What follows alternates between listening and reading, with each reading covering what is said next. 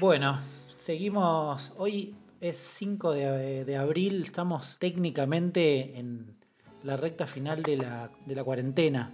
No sabemos qué va a pasar todavía. Pero bueno, acá seguimos nutriéndonos de un montón de charlas. Hoy estamos con Milton Amadeo. ¿Cómo va, Milton?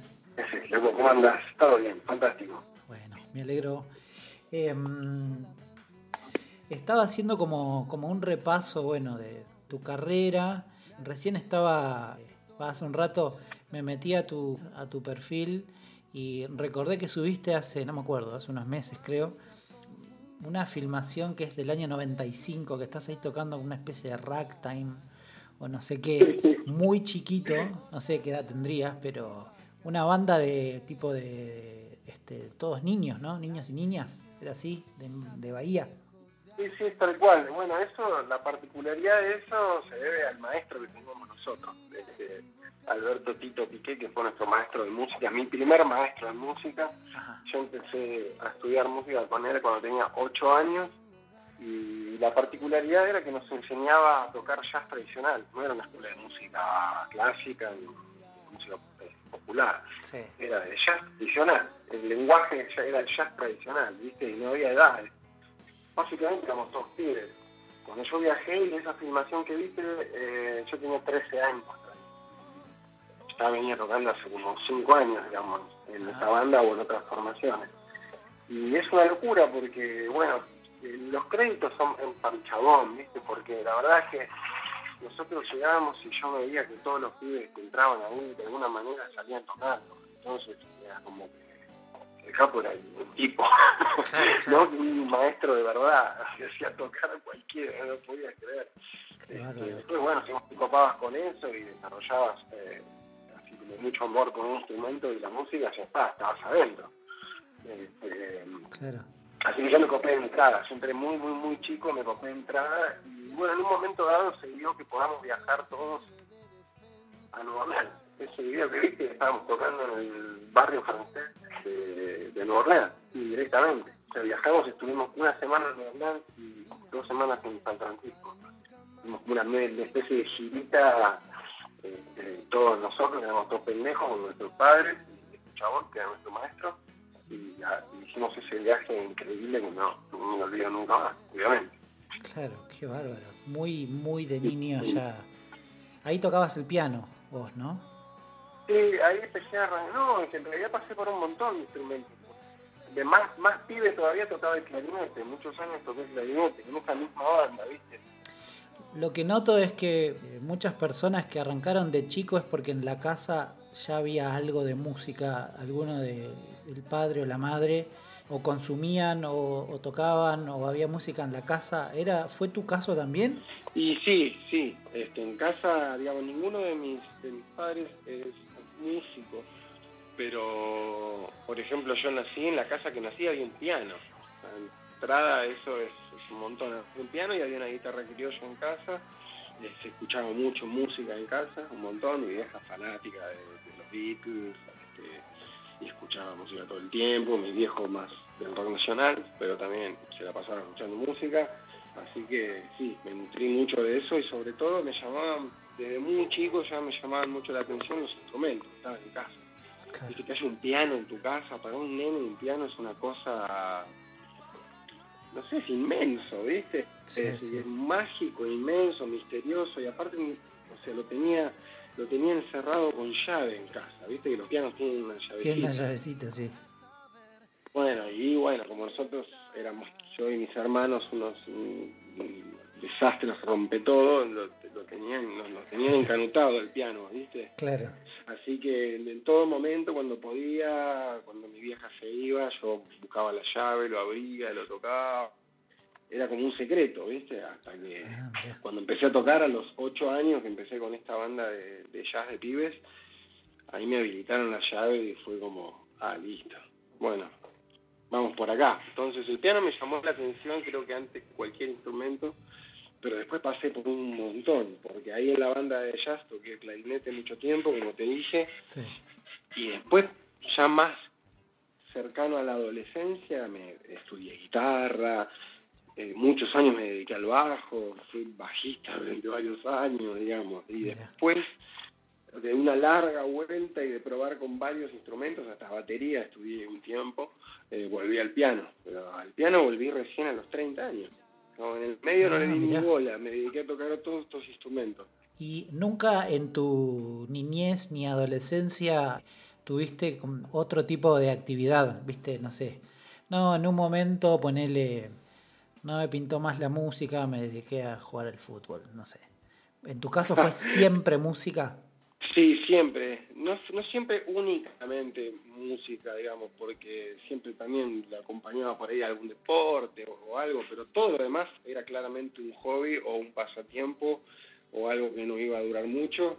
Y la música desde que yo no tengo memoria es claramente lo que me iba a dedicar para siempre, digamos, es lo que no tengo, no me lo cuestiono, nunca me lo cuestioné ni se me ocurriría, es como no sé, cuestionarse algo incuestionable, ¿viste? No, lo, no, no, no, me imagino haciendo música, es rarísimo explicártelo, pero es como, no, no, no me lo, nunca me lo llegué ni cerca de preguntármelo, es así, es como mi nombre, no sé. Claro. Eh, estaba leyendo que tuviste tu, tu banda, tu primer banda, creo que fue la primera, la tuviste por ahí como a los 14, 15, ¿no? Claro, mi primera banda de, rock, se podría decir entre comillas, ¿no? De canciones eh, que formé yo, digamos, ¿no? Sí, sí, sí. sí. de más, claro, además yo había participado de otras formaciones, pero la primera vez que yo armé una banda, que fue mi decisión, y buscar a los miembros y todo, sí fue a los 14 años. Los agravantes. Agravantes, sí, señor. Ahí está. averiguando un montón. Y que la producción estuvo a full, ¿eh? Ojo. Eh, ¿Y qué hacían ahí? ¿Temas tuyos, por ejemplo? ¿Temas propios o hacían covers? Sí, sí, yo, el ego, imagínate, ¿no? 14 años y no tocaba ni un cover. Eran todos, temas míos. Este, con una banda de amigos, músicos. Este, uno iba a la escuela conmigo, el otro lo conocimos por medio de amigos. Sí éramos un trío. Yo tocaba la guitarra y cantaba y, bueno, bajo y batería.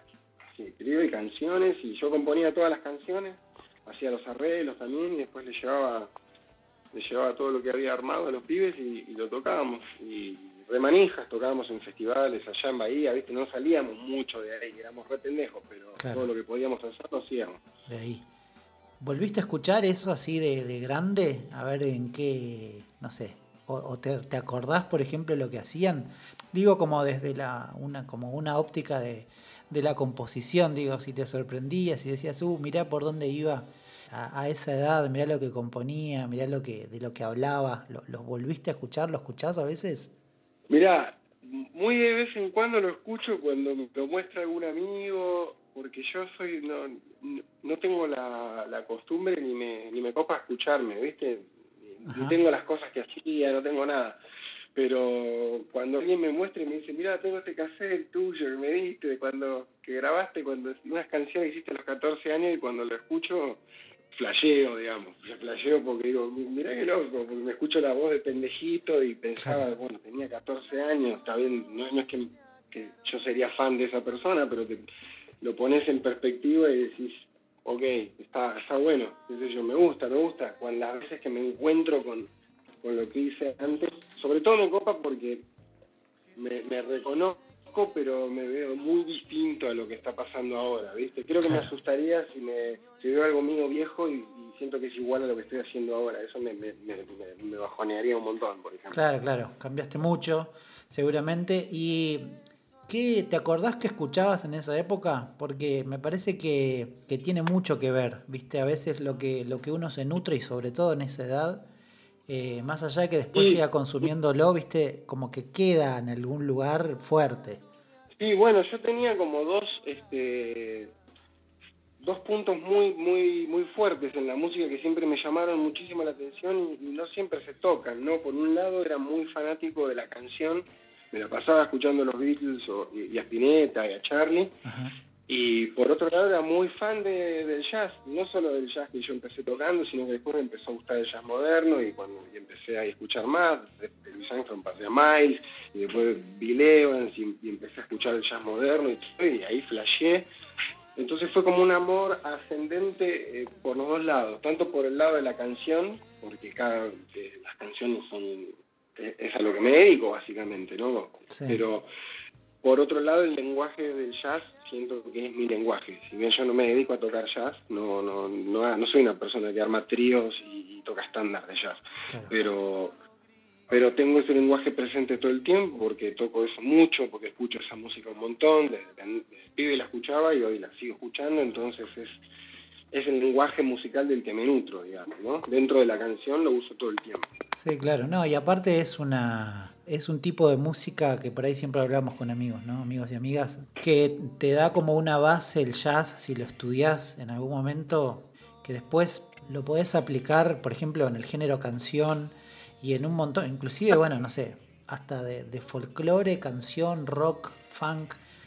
Absolutamente, y como, como que muy compatibles con, toda la música, ¿viste? Como pasa con, la música clásica también, que todo lo que aprendes de, de, música clásica es como incorporable a casi cualquier otro estilo, ¿no? Porque son como este, lenguajes muy, muy universales dentro de la música, ¿no? Si bien la, música en sí mismo ya es un, lenguaje, es como si, no sé, este, los estilos fueran sublenguajes, ¿viste? Y, son enormes cada uno de ellos. Por eso me parece eh, que está bueno dedicarse a comprender un lenguaje bien, ¿no? porque me parece que, solo así podés, llegar a perfeccionar ese lenguaje. Si vos querés aprender, a, digamos, a eh, ser maestro de salsa, de jazz, de rock, de folclore, es medio difícil que mm. puedas lograr la perfección en todo eso porque es un mundo, ¿viste? Sí, sí, sí, Estilo. Es, es un montón yo muy pibe, muy, muy pibe, ya me, agarró y me atrapó la belleza del lenguaje del, jazz, del bop, y, quedé ahí, ¿viste? Quedé ahí. Claro. Igual ya de, muy chico componiendo a los 14, ¿no? ¿Cuánto tiempo tocaste con esa banda? Con, y empecé a los 8 y a los 14 le di, ¿viste? Este, lo que pasa es que yo empecé, eh, mi primera conexión con la música fue a través del jazz, del jazz tradicional, y cuando empecé a escuchar canciones, este, dije, upa, pará, yo quiero hacer esto. Porque está todo bien con el jazz y tocar, improvisar, pero esta persona además está diciendo cosas y se está expresando como con la voz, y entonces esa parte me alucinó y no quería, nunca quise perder lo otro tampoco, ¿no? Por eso más adelante me identifiqué mucho con, con, músicos como Spinetta, ¿no? que también de alguna manera tuvieron una búsqueda similar. Es un tipo que hizo canciones y estaba ligado al jazz de una manera asombrosa. Entonces, por eso me inspiró, va, siempre me inspiró mucho ¿no? su música. Claro, y ya que haces mención a esto, vos tenés eh, identificado, a mí siempre me gusta eh, preguntar con gente, con cantautores y compositores, claramente hay muchas, muchas facetas y muchos lugares, ¿no? Donde capaz uno termina yendo a la hora de componer. ¿Vos tenés identificado qué cosas eh, te inspiran? Si son momentos de tu vida, si son lugares, si te inspira capaz escuchar a, por ejemplo, Spinetta. Eh, y también entiendo que vos, si bien seguís siendo Milton, a los 14 componías de una manera y ahora de otra. Pero... Sí, por suerte claro. Sí, de hablar. Ojo que igual de esta época, así como de la preadolescencia, adolescencia, hay cosas, ideas musicales, o sea, te hablo de la matriz de la idea, no, no de una cosa súper desarrollada, pero hay como ideas melódicas muy sencillas que, que me sigue pareciendo que están buenísimas. Después creo que uno ya más, más adelante, más de grande, con todo lo que caminó y lo que uno estudia y aprende y qué sé yo, este, te das cuenta cómo puedes embellecer esas cosas de otra manera, ¿no? O ponerle este, con otras herramientas quizás hacerlo sonar mejor. Pero la idea, la idea base, clave, hay muchas que yo sigo utilizando de cosas que se me ocurrieron hace muchos años. Ah, mira. Eh, como que siempre estoy recordando ideas muy viejas. Digo, uy, esto se me ocurrió una vez tocando, no sé, cuando tenía 16 años y en ese momento no tenía las herramientas para mejorarlo. Entonces como que quedó la idea pendiendo en algún lugar, ¿viste? como melodías o, o, o, alguna secuencia de acordes que me vuelve de hace 20 años o más. Y digo, bueno, ahora, logrémoslo ahora. Y a veces las canciones nuevas son como... El, germen fue algo que, surgió hace muchos años. Claro, como que de repente haces unas especies de reversiones de, de composiciones viejas. Sí, como tomando una idea muy, muy vieja que en ese momento no, no fui capaz de afrontarla, digamos, ¿no? Bueno, con esta banda entonces eh, siempre tocaron por ahí por Bahía, me decís, este, y vos, vos te viniste acá a Buenos Aires cuando terminaste la secundaria, cuando fuiste mayor de edad, digamos, tipo 18 o 20. Venir para acá era venir a estudiar música, para mí, sobre todo dedicarme full time a, lo, a eso, que es lo que quería hacer. Este, así que ni bien terminé la secundaria, creo que ese mismo día me, vine para acá. Este, pero fue como, tuvo muchas idas y venidas en relación con, esta ciudad, porque me vine, estuve viviendo dos años acá y después me volví a Bahía. Claro. Eh, estuve muy poco tiempo, unos seis meses en Bahía, creo que ni un año llegué a estar y ahí fue cuando tuve cuando volví acá a visitar a algunos amigos que había hecho en los dos años que había estado viviendo y ahí fue cuando me presenté el casting de, de, Popstar y vino toda esa cuestión, ¿ok? Sí. Eh, que ahí, bueno, otra vez me vine a vivir acá, obviamente, a, Capital, porque empezó todo lo de los castings y Mambrú, eso duró lo que tuvo que durar. Yo ya me quedé acá después y como en el 2007, ponele 2008, me volví a Bahía una vez más. Sí, estuve, eh, estuve viendo, eh, justo hace, un rato estaba viendo una entrevista, no me acuerdo qué medio, la habían publicado en 2013. Eh, no, sé si sería la fecha real, pero justo te preguntaban, mm. vos estabas en Bahía, dijiste, sí, estoy acá en, en Buenos Aires de paseo, pero mi vida y mi carrera está allá, en Bahía, al menos en ese momento. Ah, sí, claro, puede ser. Este, porque estuve ocho años allá, o sea que durante mucho tiempo armé toda mi, mi vida musical allá, incluso grabé un disco estando allá. Claro, grabaste todo allá, ¿no? Sí, el segundo disco lo grabé entero allá con todos amigos músicos de allá. este, lo único que, que hice acá, que tampoco eh, fue mezclar eh, un poco y masterizar. Sí, mezclar y masterizar lo hicimos acá este, con Natalia Perelman, que es una grosa, y con ella había laburado en mi primer disco, entonces me vine a hacer eso acá nada más. Pero todo lo que es la grabación, la composición, este, mm, preproducción del disco se hizo entero, entero en Bahía. Claro. Eh, recién hacías mención que obviamente fue como una parte de tu vida eh, bastante importante, sobre todo como por la magnitud de, lo que fue Popstar. Recién está, yo no me acordaba, la verdad, o sea, sí me acordaba, pero justo puse un, eh, un videíto recién en YouTube y era, eh, era extremadamente masivo, era una, una cosa enorme, gigante de gente. Justo ahí había como una voz en off que, que decía que había tandas de 600 personas y de, bueno, de toda esa época que, que fue como una exposición bastante, bastante grande, por no decir enorme. Extrema, Extrema. Eh, sí, sí, totalmente. Vos, ahí no tuviste una participación desde, desde la composición, ¿no? Solo como intérprete, digamos. Exactamente. En el primer disco, que fue el único que se hizo conocido, este, todas las composiciones son de, del equipo de ahí, de, de Popstar. Em, a nosotros recién nos empezaron a dejar componer o meter mano para el segundo disco, pero para cuando el disco, el segundo disco se editó yo ya me había ido un par de temas que compuse con los chicos ahí adentro de ese disco, pero porque ahí ya nos habían empezado a dejar a componer y hacer otras cosas, pero el primer disco estaba prácticamente hecho cuando nosotros quedamos. Creo que lo habían lo tenían ya casi armado antes de saber quiénes iban a quedar en la claro, banda. Claro, es, es una formación que es completamente al revés de cualquier banda.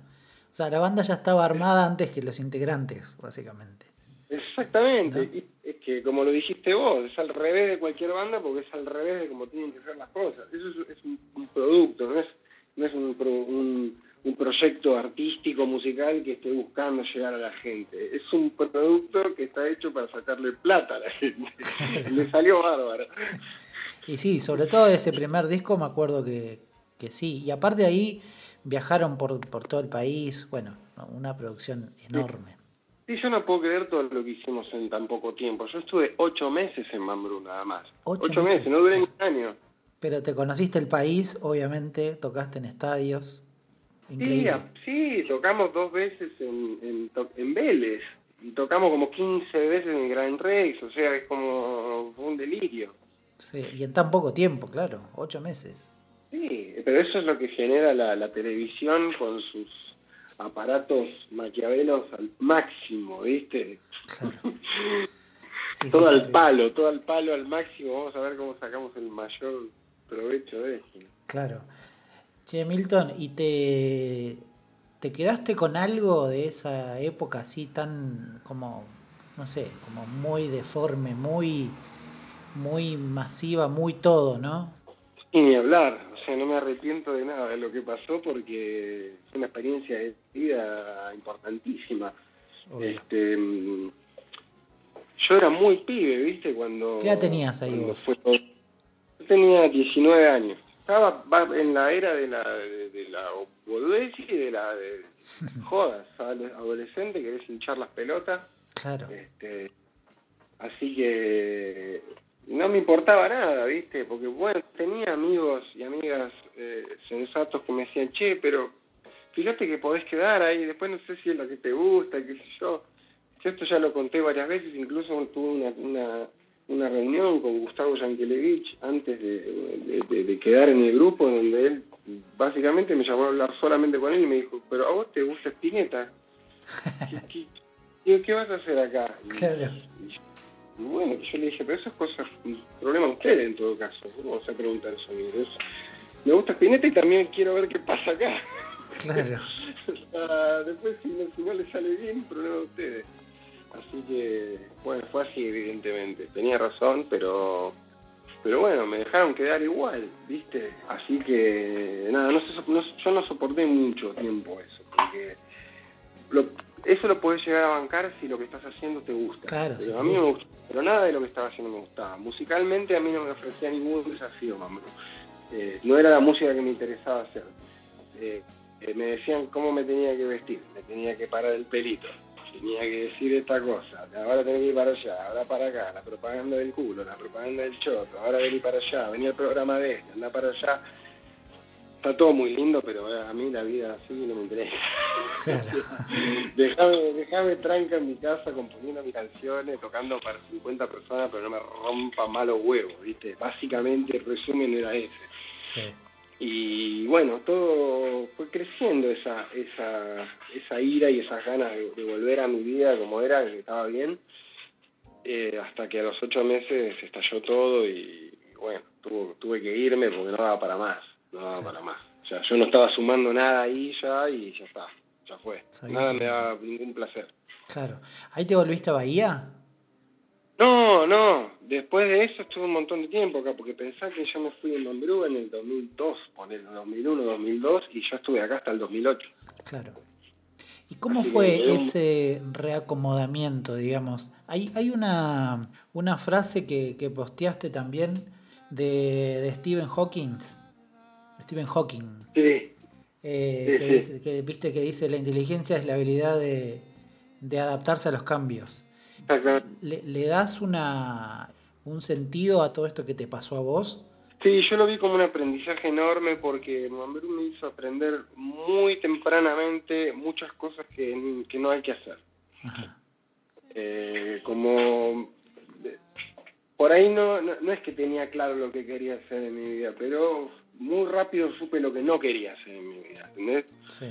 Porque vi cómo funcionaba todo por dentro, lo que lo que yo siempre vi desde el lado, de, desde, desde mi casa, desde el otro lado de la pantalla de la tele, y cuando estás ahí decís, pero esta garcha es, claro. Bueno, este, entonces como, muchas cosas me sirvieron para saber quién era yo y que no estaba tan equivocado en mi búsqueda de última y, y otras cosas como para saber dónde no voy a volver a estar, dónde no me interesa estar, ¿viste? Porque por eso, porque ya conocí mucho de eso, ¿viste? mucho de golpe. Y ahí hubo como este adaptarse a los cambios y volviste a tu, bueno, medio que a, tu esencia o, a la música que siempre te acompañó desde, desde, desde los ocho, como me decías. Empezaste como a meterle pila a tus canciones y a... Supongo igual que, bueno, tu exposición, como decíamos, era re grande. Si bien no estaban las redes, no sé si tuviste como la, la posibilidad de, de hacer un corte así. Hoy capaz si te Popstar estuviera hoy, capaz seguís metido en las redes y, tendrías como muchísima más interacción que en ese momento no había nada, creo, ¿no? Si era en el 2000. No, menos mal que no había redes. Claro, por eso. Sí, me hubiese vuelto loco. No de esa red zafamos, ¿viste? Pero igual así todo, no es algo de lo que te bajas de un día para otro, de todo ese quilombo, ¿no? Claro. Fue como, muy gradual la salida, fue muy gradual y de años. No fue, no fue una cuestión de, ah, unos meses, ya está, me olvidé. No porque durante mucho, mucho, mucho tiempo fue literal que yo no yo salía a la calle y me reconocía cualquier persona. Y eso es insoportable. Sobre todo cuando eh, te reconocen por algo que, a vos te parece una garcha. ¿no? Entonces mm. es como que te sentís un payaso todo el tiempo. Por más que la gente no me miraba así, ¿no? ¿Se entiende lo que quiero decir? Sí. O sea, mucha gente me reconocía y me venía a saludar como con respeto y te admiraba gente que claro claro claro admiraba por que hacía yo en, en Mamprú y, yo no, a mí eso no me entraba en la cabeza. Digo, pero yo realmente por dentro pensaba, ¿en serio te gusta esta garcha? Entonces es como, eso me hizo muy mierda, ¿viste? De a mm. poquito. Y tuve que, me costó muchísimo tiempo entender que había mucha gente que realmente le gustó eso. Me costó un huevo. Ahora, hoy en día lo entiendo y, y lo agradezco, y recibo los mensajes y los contesto, pero muchos años de mi vida pensé que me estaban gastando Claramente tenías una, una negación de eh, rotunda de, todo ese tiempo, claro. Sí, sí, porque a mí no me gustaba nada eso, de lo que yo estaba haciendo. Entonces yo reflejaba eso en el otro, ¿no? Como decía, pa, yo, yo pensaba, este se está dando cuenta que es una cagada y me está tomando el pelo, porque no puede ser. Y no, después con el tiempo me relajé. Bueno, mejor así, ¿no? Porque ojo que es este, es una fobia, ¿no? También mucha gente no... Claro, se volvió, sí, se revolvió una fobia. Yo tuve ataques de pánico, todo. O sea, la llevé al extremo. Wow. Porque, eh, porque fue mi cabeza la que me jugó la, mala pasada, digamos. Siempre es la cabeza. Claro. Este, incluso se volvía algo como muy contraproducente, porque realmente había gente que me venía a decir las cosas de, corazón y yo lo miraba como, ay, ya te Entonces tampoco, tampoco estaba bueno eso, ¿viste? Este, pero bueno, ya está, ya está. Recién hablábamos de las redes y que por ahí te siguen escribiendo este, y contestás ahora desde otra mirada. ¿Pudiste meterte de lleno con las redes? ¿Le, das bola a eso? ¿Interactuás o, o medio que sos intermitente? ¿Cómo es? Mira, es bastante intermitente porque porque así yo soy con las cosas en general. Me entusiasmo, me entusiasmo mucho de golpe, de, de pronto me embola del todo y lo abandono. Entonces, Instagram, como que es la única red social que tengo, porque no puedo lidiar con más de una, me quedé con esa y, y es como que entro de golpe y hago un video y reinteractúo y pongo historia, todo, y después necesito no entrar por tres días seguidos. Este, no puedo tener esa constancia que tienen la mayoría y de estar subiendo algo ahí, si bien mi manager me, dice todo el tiempo que lo tengo que hacer, que es la que hay que hacer hoy, y muchos me dicen qué es lo que tengo que hacer, pero no, no puedo, no puedo porque cuando estoy mucho, mucho, mucho tiempo eh, pendiente de la red me empiezo a sentir miserable. No, no, sé realmente cuál es el hilo todavía de que eso suceda, pero pero empiezo a sentir como Gollum, ¿viste? Y ahí es donde largo, apago y estoy dos días enteros por ahí que no, no, abro Instagram y me hace bien eso. Este, entonces, sí, es muy intermitente, medio como cuando me pinta tengo que tener muchas ganas de entrar, tengo que tener muchas ganas de postear algo, este, y medio que me relajé con eso, porque en un momento como que me obligué a estar presente y no, eso tiene que ser natural, ¿viste? Porque si no te hace mierda, como todo. claro. y, y, por ahí llegando más a la actualidad, como estábamos hablando recién, también sos una persona que sigue como en, permanente estudio, ¿no? Seguís como estudiando, por ejemplo, no sé si todos los días o si tenés alguna rutina, ¿seguís dándole bola a lo que respecta al estudio de, de la música, del instrumento, de técnicas, etcétera? Sí, totalmente. Sí, sí, eso es como, como inagotable para mí. Creo que nunca voy a dejar de estudiar. estoy seguro que nunca voy a dejar de estudiar. No tengo una rutina hiper estricta de que todos los días a tal hora, pero si pasan, por ejemplo, todos los días toco el piano. No hay un solo día que no toque. Sí. Ponerle que no siempre estudio, pero tocar toco todos los días y casi todos los días estudio algo también. Este, porque además tengo un montón de alumnos y tener alumnos te obliga a mantenerte estudiando de alguna manera también. Te mantiene en actividad, ¿no? Y sí, porque algunos alumnos son principiantes y te hacen eh, tener que recordar cosas que estudiaste hace muchísimo tiempo y eso está buenísimo siempre. Y después tenés los, otros alumnos que, que, están ahí medio parejo con vos y que te exigen que les enseñes y vos te lo claro, tenés que estudiar para, enseñar bien de alguna manera. Entonces es como de algún, lo hago porque lo disfruto y también lo hago porque es de alguna manera una responsabilidad porque soy docente, no puedo dejar de estudiar. Sí, claro. Sí, enseño. Eh, eso es como una ¿no? moral. y después lo otro, que, es lo que hice toda la vida y sin darme cuenta de pibe yo también estudiaba. Todo el tiempo estaba investigando otros músicos, sacándole los temas, Ahora quizás es un estudio mucho más minucioso, ¿no? Que tiene que ver con la armonía o con qué sé yo. Pero, pero sí, siempre me, copa y lo, lo, creo ultra necesario. De, esos instrumentos que, de chico vos ya tocabas, que me decías que era, bueno, en principio era el clarinete, batería, piano, viola, y bueno, cantante también. De esos instrumentos, ¿cuáles enseñás? Y hoy en día piano nada más, porque es el instrumento al que me estoy dedicando, digamos, muchos me escriben por ahí para estudiar bajo o estudiar guitarra, que si bien podría darle clases a alguien de, que está empezando, no, no, no, no siento que esté bien que yo lo haga, porque está bueno enseñar el instrumento al que estás tocando. Entonces, yo al piano, bueno, ahora me dedico, hace ocho años que, me dedico de lleno al piano y, a cantar. Así que tengo alumnos de piano y de canto que es lo que hago, ¿no? Igualmente seguís tocando los otros. Sí, no, sí, pero mucho menos, porque ¿qué pasa con el bajo? Ponele, tenés que tener unos callos hechos, ¿viste? Y los dedos eh, como curtidos. Y si, y si dejas de tocar mucho tiempo, se te ablandan los dedos y después perdés audio del instrumento. Ya no te copa tanto tocar.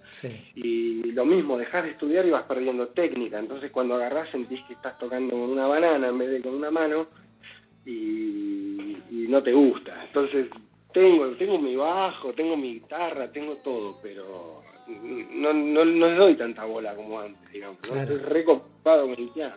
Y, igualmente, eh, ¿los agarrás para componer, por ejemplo, fuera del piano? Sí, sí, la viola me gusta mucho para componer, porque de pendejo también componía bastante con la guitarra. Siempre compuse con los dos, mucho con el piano y con la guitarra. Entonces, la violita la tengo, siempre tengo una criolla a mano, ¿viste? Para que cuando viene una ideita, hay cosas rítmicas y, texturas que, se me ocurren que son para una viola, que no, no las puedes hacer sonar con piano, y viceversa. Entonces, me, gusta, me gustan las dos cosas. Eso te iba a preguntar, ¿tenés así identificado cuando, agar, cuando agarras el piano o cuando agarras la viola, vas por otros caminos en la composición? Y sí, me parece, igual que es como que se define de entrada eso, ¿viste? Sí. Eh, es muy raro que yo esté componiendo un tema y en la mitad diga, no, lo sigo mejor en vez lo sigo con la guitarra. Eh, es de entrada, ¿viste? Si el, si el groove, el ritmo que se me ocurre, lo siento más para uno que para el otro, lo arranco ahí y sigo ahí. Igual para decir verdad, o sea, como últimamente los proyectos que tengo y las bandas que armo son como pianista, hace años que no compongo la guitarra. Claro. Años, porque sería una música que compondría y no la tocaría en vivo, entonces no tiene mucho sentido. Claro, como estás centrado en el piano en este momento, estás con el piano full y desde composición, estudio, todo. Me gusta componer para el proyecto que tengo en ese momento también, ¿viste? Pensar en la instrumentación de la banda con la que tengo en el momento. Si tengo un trío, compongo para trío. Si tengo quinteto, compongo para quinteto. Entonces, tener en cuenta la banda que tenés es importante. Hace rato que no que no compongo así como sin pensar en un proyecto, ¿viste? Claro, estás enfocado en eso en este momento. Sí, bueno, no ahora, ahora es como, ahora todo es un recalculando para mí. Te juro que cuando, no sé, esto es algo inédito para, para, la, para la humanidad, pero te hace repensar hasta lo más básico, ¿viste? Yo creo que a mucha gente le, esto le hizo pensar si quiere seguir dedicándose a lo mismo. En mi caso no, no, me pasó porque lo tengo re claro, pero sé que muchos sí, porque tenés mucho tiempo para pensar ahora y para ver, para recalcular. Hay muchos trabajos que, que no se van a poder hacer por mucho tiempo. Entonces, Este, digamos, buscar salidas rápidas va a ser como, como necesario. Sí, o también eh, hoy estaba hablando con, con unos amigos todo el mundo va a querer, eh, se levanta la cuarentena y hacemos 200, todos los fines de semana va a haber shows, mucha, mucha oferta de shows, esa es otra realidad también. Claro, bueno, va a pasar eso, obvio, va a tocar todo el mundo y no hay nadie, nadie va a ir a ver a nadie, va a haber cinco personas en todos lados porque va a haber muchísima, muchísima oferta, ¿viste? Este, pero bueno, nadie sabe tampoco, ¿quién sabe cuándo va a ser el próximo primer recital? ¿Y dónde? ¿Y en qué tipo de lugar? ¿Va a ser en lugares chicos, en bares donde va a haber gente sentada? ¿Eso a quién le va a servir? ¿Va a ser redituable para alguien? O sea, hay muchas cosas que va a haber que pensar y de acá que se vuelva a hacer un recital grande y normal, falta un montón de tiempo. Claro, un festival grande, por, ejemplo. Tenemos que pensar en otras plataformas, tenemos que pensar en buscarle la vuelta y el, lucro a la plataforma digital, porque vamos a tener que tocar así por ahora. Y todo indicaría que sí. Sí, porque es, como muy naif o no querer, no querer ver mucho más allá de, las cuarentenas impuestas por el gobierno, que sabemos que, son simbólicas, ¿viste? Porque es obvio que de acá a cinco días no vamos a salir toda la calle ah, con las mariposas por el parque, no va a ser así, sabemos. Entonces, pensás un poco más allá y tenés que darte cuenta de que va a haber que cambiar mucho eh, a nivel paradigmático, ¿viste? Sí, bueno, corte acá en seco, viejo, y vamos para otro lado, porque si no en el medio, ¿qué? Milton, te hago la última, eh, ahí ya, ya te dejamos. ¿Tenés una mirada, bueno, recién justo hiciste mención a, que hay que hacer como un cambio o algo para, para tocar, hablaste de plataformas virtuales, etcétera. Obviamente hace ya un tiempo que las plataformas para escuchar música son una o dos o tres eh, ¿Tenés alguna mirada del lado del artista? Porque digo, eh, la practicidad está, obviamente, de que para el usuario darle un play desde Spotify y ya.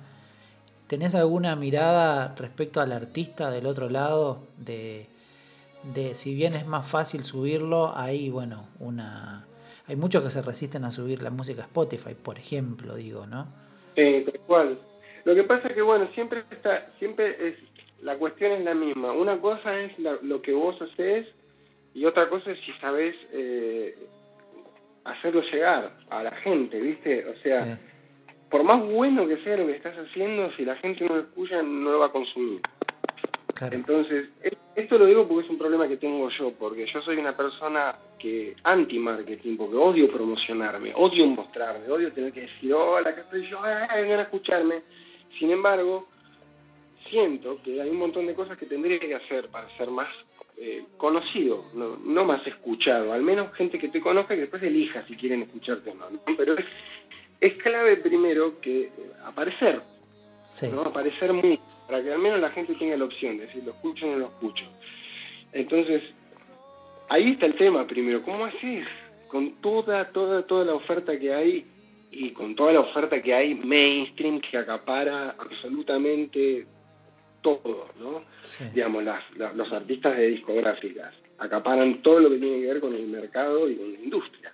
Entonces después vos como artista chico, ponele, que querés salir y empezar a tocar y que te escuchen y, no sé, tocar en un festival, ¿cómo lo haces? Es muy difícil, pero yo no sé cómo se logra el cambio desde una plataforma, ¿entendés? Mm. Este, mm, porque algunos te dicen, no, lo que hay que hacer es te la tenés que pasar subiendo videos en Instagram, otros dicen, no, la que va es hacer colaboraciones, y está bien, ves cosas raras, ves como ves, ves bandas, por ejemplo, que tienen millones de seguidores en Instagram y después los van a ver 15 personas el Sí, sí, sí. ¿No? Y de esos conozco un montón, ¿entendés? Entonces, ¿eso está bueno? No sé si está bueno, porque los millones de seguidores que tenés en Instagram no... Son virtuales, real, eh, literalmente son virtuales, no existen, digamos. Exactamente, porque por otra parte tenés un montón de bandas que no tienen tantos seguidores, pero tienen su público. ¿no? Y cuando hacen su show los van a ver unas 200, 300 mínimo siempre. Entonces, para mí siempre está la cuestión por el lado de la comunicación. Ah. Si sos bueno comunicando lo que haces, probablemente tengas muchas más chances de que te vaya bien, ¿viste? Este, mm, yo, yo no me reconozco un buen comunicador de lo que hago, por ejemplo. Este, yo sé que, que, que, que soy más o menos bueno haciendo lo que hago, que es música, pero comunicando, no, soy de terror. Este, porque mi, mi esencia no, no, no, no, no- no me deja hacerlo bien, me siento pelotudo, ¿viste? Cuando me estoy vendiendo a mí mismo, cuando me estoy mostrando, cuando tengo que hablar de mí y decir, bueno, acá estoy, o... Entonces, a veces depende mucho de la personalidad de cada músico y de cada artista, ¿viste? También. Son tantas variables que, que no lo sé. Sí, también es cierto que al, al ser solista es tu nombre, no estás detrás de una banda, entonces es también como... tiene otro peso, me parece. Claro, y, fija, y, y ver a dónde querés llegar también, porque que- la otra es, ¿para qué vas a estar haciendo un montón de cosas que no te identifican en las redes? Mm, Si después Claro. Vos conseguís gente haciendo eso, esa gente va a querer que hagas eso, Claro, ¿no? Entonces hay como, hay algo ahí que es una contradicción también. ¿Qué sentido tiene atraer mucha gente haciendo algo que no me gusta si después tengo que mantener eso? Y ahí es donde se me viene Mambrú a la cabeza. Digo, yo ya pasé por eso. claro. Entonces, ya sé cómo hacer para, para tener mucho público. No ese es el tema, ¿viste? Eh, eh, el tema es cómo hacer para hacerlo tuyo sin joder a nadie, sin presionar a nadie, y obligar a la gente a que te escuche, ¿viste? Claro, y hacerlo disfrutándolo de lo que más te, de, de lo que te gusta hacer, básicamente. Exactamente. Y bueno, yo creo que tiene que ver con un... Siempre es lo mismo. ¿Quiénes son los mejores, mayores y más efectivos comunicadores? Eh, eh, la televisión en primer lugar y después la radio. Ya sabemos, de lo que refiere a música. Sí, Este, y mientras esos medios masivos estén como copados por, por intereses, eh, olvídate, Sí. olvídate que los, que los más chicos que tenemos ganas simplemente de que escuchen la música que hacemos vayamos a entrar en esa, ¿viste? No, y, Y para- inclusive eh, el género canción es, es un género más chico, ¿no? No es masivo, claro, no es este, trap, ¿ok? Va- vas a llegar a, un, a un, a un límite de gente, qué sé yo. Sí. no sé, todas estas cosas, hay muchas cosas que las estoy pensando ahora y te las digo y, por ahí después suenan como boludeces, pero no sé, siempre también tratamos de, buscarle la vuelta desde el tipo que comunica hacia el público. Yo veo que está todo saturado, el público, el que el receptor, si vos te pones como alguien que escucha, que busca material, eh, todo lo que hay es una cosa que, ¿cómo haces? ¿Viste? O sea, es, es infinita la data que hay. Sí, sí, sí, sí. Es una cantidad enorme de, de, de- de tráfico, de, de bandas, de lives. Ahora mucho más en la cuarentena, por supuesto. Claro, Este, por eso digo, o sea, es muy difícil, digamos, que un solo artista abarque un montón de gente, ¿viste? Es como se esparció todo a un nivel tremendo, ¿viste? O sea, no te alcanza ni un pedo la vida para escuchar todo lo que está pasando ahora. No, claro. siquiera. Claro, Es claro. tremendo. Ni siquiera lo que está pasando en este momento. Entonces, sí, bueno, cuando vos te pones en ese lugar y te ves como un puntito ahí, viste, en el mundo que está haciendo, creo que. Nada, hay que seguir haciendo lo que a uno le mueve el, el piso, viste. Lo Sí. que a uno le mueve el piso es lo que está bien y lo- es lo que hay que seguir haciendo. Sí, yo creo que es inclusive la... eh, fue tu norte, si lo pienso ahora, ¿no? Hacer lo que a vos te guste, lo que te mueva el piso, es lo que a vos te hace sentir que va, vas en la dirección correcta. Exactamente, yo, yo creo que a- siempre que haga lo que a mí me da placer y lo que yo crea que está bien, ahí después no importa. Eh, en algún momento no importa si te van a ver un millón de personas o diez Mm. o, o qué sé yo.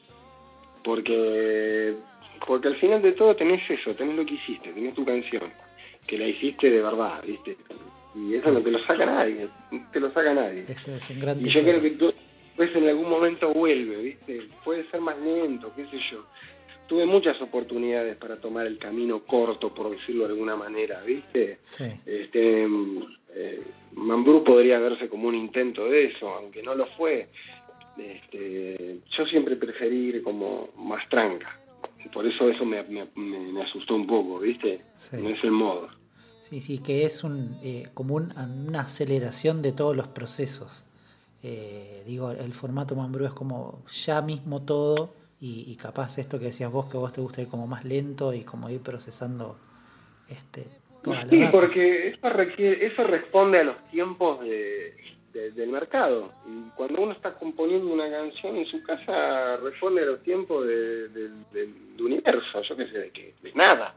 Sí. Eh, ¿no? Entonces ahí está la, gran diferencia. Lo otro es hacer, hacer, hacer, que, que acá hay que, hay que levantarla en pala, hacer, importa que, viste, ahí hay un montón de equipo, de todo, tenés el tipo que hace esto, el otro, el que la graba, el que la compone, el que hace los coritos, el que hace los arreglos del otro, y, y, al final queda, queda, queda un producto como súper enorme y suena todo tremendo y qué sé yo, pero no hay, no, tiene alma eso, ¿viste? Claro, O sea, podrá sonar bárbaro, como tenés plata llamás a los mejores músicos, a los mejores arregladores, pero ya sabemos que una canción no es eso. Una canción no son los músicos, no son los arreglos, no son los instrumentos, una canción no es nada de eso. Es el, es el alma, totalmente. Exactamente, entonces es lo que pasa con esos productos prefabricados, con absolutamente todo. Podrán sonar bárbaros de afuera, si medio los escuchás de reojo, te van a sonar increíble y todo, pero después si buscas bien, no hay, no hay profundidad, hay ningún tipo de profundidad. Sí. Porque no salió de ningún lugar verdadero eso. Claramente. Bueno, Milton, mil gracias por este tiempo, me encantó charlar un rato. Estuvo buenísimo, estuvo divertido. Así que bueno, nos estaremos encontrando por ahí después de toda este, esta pausa enorme. Por supuesto, que pase pronto. Bueno, querido, un abrazo grande, gracias. Bueno, un placer. loco, por favor, un abrazo enorme y bueno, avísame con este. Chao, querido, abrazo. Chao, abrazo.